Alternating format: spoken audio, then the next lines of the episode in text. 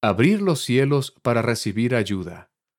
Por el presidente Russell M. Nelson, presidente de la Iglesia de Jesucristo de los Santos de los Últimos Días. Qué sesión tan maravillosa y única hemos tenido. Gracias, queridos Laudi y Enzo. Han representado muy bien a los magníficos hombres y mujeres jóvenes de la Iglesia. Mis queridos hermanos y hermanas, hemos escuchado mucho sobre la restauración de la Iglesia. La misma Iglesia que nuestro Salvador Jesucristo estableció durante su ministerio terrenal. Esta primavera se cumplen 200 años del inicio de la restauración cuando Dios el Padre y su Hijo Jesucristo se aparecieron al joven José Smith. Diez años después de esa sublime visión, el profeta José Smith y cinco personas más fueron llamados como miembros fundadores de la Iglesia restaurada del Señor. De ese pequeño grupo congregado el 6 de abril de 1830, ha surgido una organización global de más de 16 millones de miembros.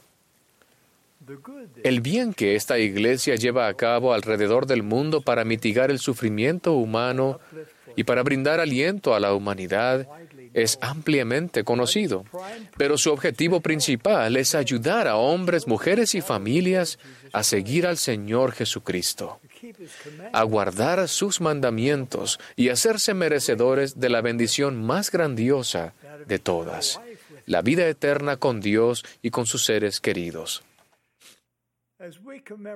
Al conmemorar el acontecimiento que dio inicio a la restauración en 1820, es importante recordar que si bien veneramos a José Smith como profeta de Dios, esta no es la iglesia de José Smith, ni la iglesia de Mormón. Esta es la iglesia de Jesucristo. Él decretó exactamente qué nombre debería llevar su iglesia porque así se llamará mi iglesia en los postreros días, a saber, la iglesia de Jesucristo de los santos de los últimos días. Previamente he hablado sobre la necesidad de corregir el rumbo en cuanto a la forma en que nos referimos al nombre de la Iglesia. Desde entonces se ha hecho mucho para lograr esa corrección. Estoy muy agradecido al presidente M. Russell Ballard y a todo el quórum de los doce apóstoles quienes han hecho tanto para dirigir esos esfuerzos, así como los que se relacionan con otra iniciativa que anunciaré esta noche. Los líderes y departamentos de la Iglesia, las entidades relacionadas y millones de miembros, así como otras personas, ahora utilizan el nombre correcto de la Iglesia. Se ha modificado la guía de estilo oficial de la Iglesia. El sitio web principal de la iglesia ahora es churchofjesuschrist.org. Las direcciones de correo electrónico, los nombres de dominio y los canales de redes sociales se han actualizado. Nuestro amado coro es ahora el coro del tabernáculo de la manzana del templo. Hemos tomado esas medidas extraordinarias porque cuando eliminamos el nombre del Señor de su iglesia, inadvertidamente lo, eliminamos a Él como el enfoque central de nuestra adoración y nuestra vida. Cuando tomamos el nombre del Salvador sobre nosotros al bautizarnos, nos comprometemos a testificar mediante nuestros pensamientos, palabras y acciones que Jesús es el Cristo. Anteriormente prometí que si hacíamos lo mejor posible por restaurar el nombre correcto de la Iglesia del Señor, Él derramaría su poder y sus bendiciones sobre la cabeza de los santos de los últimos días, de formas que jamás hemos visto. Hoy renuevo esa promesa. Para ayudarnos a recordarle y para reconocer a la Iglesia de Jesucristo de los santos de los últimos días como la Iglesia del Señor, nos complace presentar un símbolo que representará el lugar central de Jesucristo en su Iglesia. Ese símbolo, que figura dentro de una piedra angular, incluye el nombre de la Iglesia. Jesucristo es la principal piedra del ángulo. En el centro del símbolo hay una representación de la estatua de mármol de Thorvaldsden, el Christus. Representa al Señor resucitado y viviente con los brazos extendidos para acoger a todo el que venga a Él. En forma simbólica, Jesucristo está de pie bajo un arco, el cual nos recuerda al Salvador resucitado cuando salió del sepulcro al tercer día después de su crucifixión. Ese símbolo debería resultarle conocido a muchos, ya que por mucho tiempo hemos relacionado el Evangelio restaurado con el Cristo viviente y resucitado. El símbolo ahora se utilizará como identificador visual en la literatura, las noticias y los eventos oficiales de la Iglesia. Recordará a todos que esta es la Iglesia del Salvador y que todo lo que hacemos como miembros de su Iglesia se centra en Jesucristo y en su Evangelio. Bien, mis queridos hermanos y hermanas, mañana es Domingo de Ramos, cuando, como dijo el elder Gong de manera tan elocuente, entramos en la semana especial que culmina con la Pascua de Resurrección. Como seguidores de Jesucristo, que vivimos en una época en que la pandemia de COVID-19 ha puesto al mundo en conmoción, no solo hablemos de Cristo, ni prediquemos de Cristo, ni empleemos un símbolo que represente a Cristo. Pongamos en acción nuestra fe en el Señor Jesucristo. Como saben, los miembros de la Iglesia observan la ley del ayuno un día al mes. La doctrina del ayuno es antigua.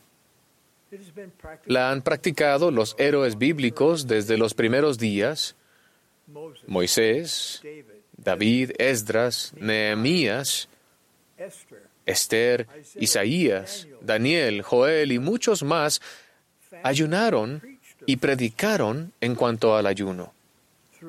Mediante los escritos de Isaías, el Señor dijo,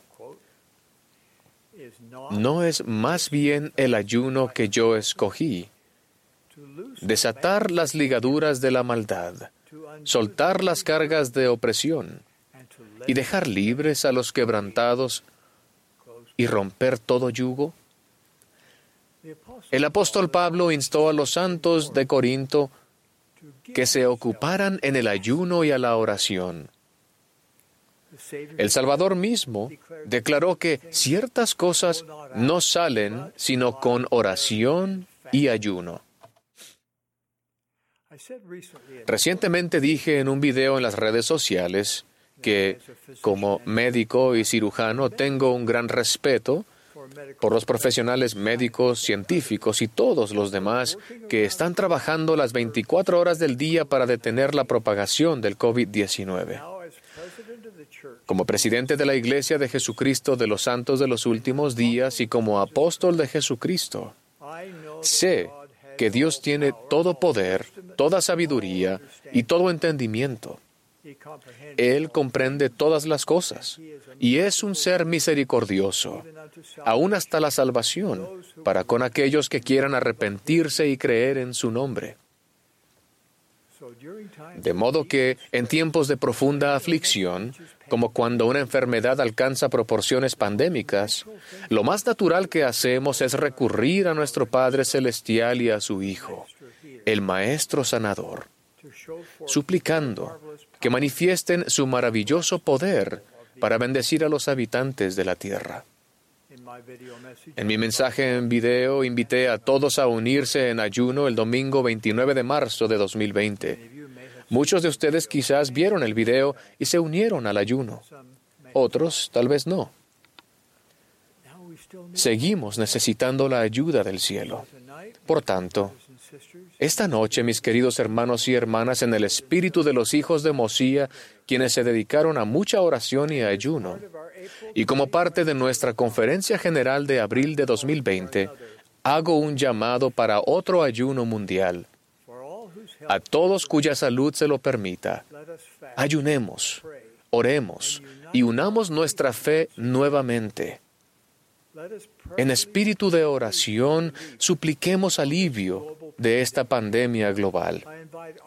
Invito a todos, incluso a los que no sean de nuestra religión, a ayunar y orar este Viernes Santo, el 10 de abril, para que la pandemia actual se pueda controlar. Los profesionales de la salud sean protegidos, se fortalezca la economía y la vida se normalice. ¿Cómo ayunamos? La costumbre es dos comidas o un periodo de 24 horas. Pero decidan lo que constituiría un sacrificio para ustedes, al recordar el sacrificio supremo que el Salvador hizo por ustedes. Unámonos en suplicar que haya sanación en todo el mundo. El Viernes Santo sería el día perfecto para que nuestro Padre Celestial y su Hijo nos escuchen. Queridos hermanos y hermanas, les expreso el profundo amor que tengo por ustedes y mi testimonio de la divinidad de la obra en la que estamos consagrados. Esta es la iglesia de Jesucristo de los santos de los últimos días. Él está a la cabeza de ella y dirige todo lo que hacemos. Sé que Él responderá a las súplicas de su pueblo. Testifico en el sagrado nombre de Jesucristo. Amén.